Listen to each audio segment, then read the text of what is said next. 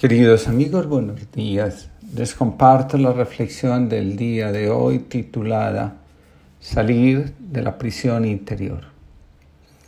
Lo imprevisto no solo genera un caos en nuestro interior, sino que además se puede convertir en nuestra prisión. Sin darnos cuenta, el dolor se puede convertir en nuestro carcelero y nosotros en sus prisioneros.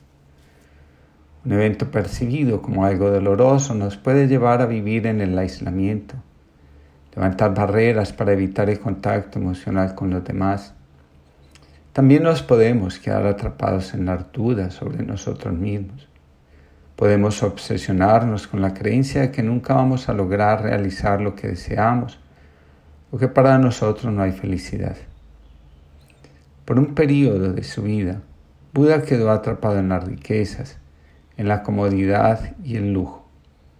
Un día, tomado de la mano de algo más grande, atravesó las puertas de su prisión y en el contacto con los demás encontró la iluminación.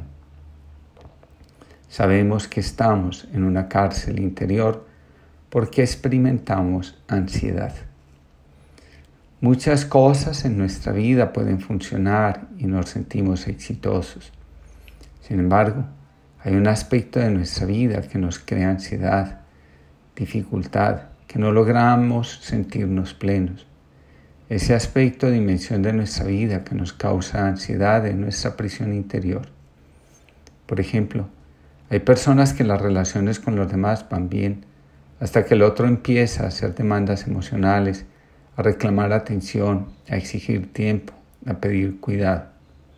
En ese momento, aparece la desconexión emocional, la ansiedad y el sufrimiento profundo. Otros, por ejemplo, tienen una relación de pareja que podemos llamar exitosa porque hay amor, respeto, confianza, comunicación, colaboración. Sin embargo, cuando llega el momento de compartir la sexualidad se produce una desconexión. Uno de los dos cae en la creencia de no ser capaz de satisfacer al otro o de ofenderlo y todo está bien, menos en momentos de mayor intimidad y contacto. De una forma u otra, todos tenemos una prisión interior.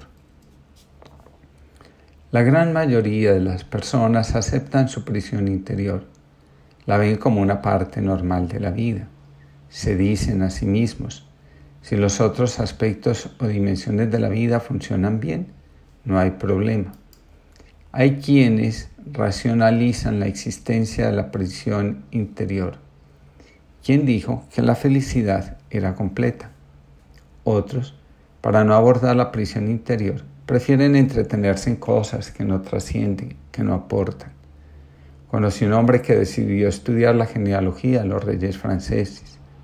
De esta manera, sentía que hacía algo interesante, pero los asuntos de su vida que creaban problemas alrededor quedaban sin resolver. También hay quienes deciden espiritualizar su sufrimiento y sentir que Dios los llama a salvar el mundo con su sacrificio, con el dolor profundo que llevan dentro de sí. Hace algunos años se conoció la historia del obispo vietnamita Van Tuan. Este hombre estuvo en prisión durante 13 años sin tener juicio. Para el régimen comunista era un traidor por ser cristiano, sacerdote y obispo. Estuvo totalmente aislado e incomunicado. Las condiciones de su celda eran precarias. Hubo momentos de mucho desespero y decaimiento. Llegó a experimentar que su vida era una miseria y que las cosas que lo habían llevado a la cárcel realmente no valían la pena. El sufrimiento era cada vez más intenso y también las preguntas sobre el valor de su vida, de su fe. ¿Había algo que justificara su encierro? Ser cristiano, sacerdote y obispo de una pequeña comunidad era una verdadera amenaza para un régimen. Por más que se esforzaba en encontrar una respuesta, más oscuridad entraba en su alma. Un día, el obispo descubrió que el mayor sufrimiento no era el aislamiento ni las condiciones precarias de la celda, descubrió para sí mismo que el verdadero encarcelamiento no venía del régimen, sino de él mismo. Su afán por encontrar respuestas en lugar de paz solo le traía amargura, dolor, desánimo y deseos de morir. Entonces tomó una decisión, escapar de la prisión de sí mismo. Cuentan sus biógrafos que logró transformar la prisión en un centro de libertad interior. Lo primero que hizo fue centrarse en los tres pilares que él consideraba fundamentales para su vida. El primero de esos pilares fue la oración. Solo si tomaba de la mano una fuerza más grande, podía atravesar la oscuridad del odio, del resentimiento y del miedo que el régimen tenía por su labor pastoral. El régimen quería llevarlo a odiar la vida que había elegido. Solo no podía mantenerse firme.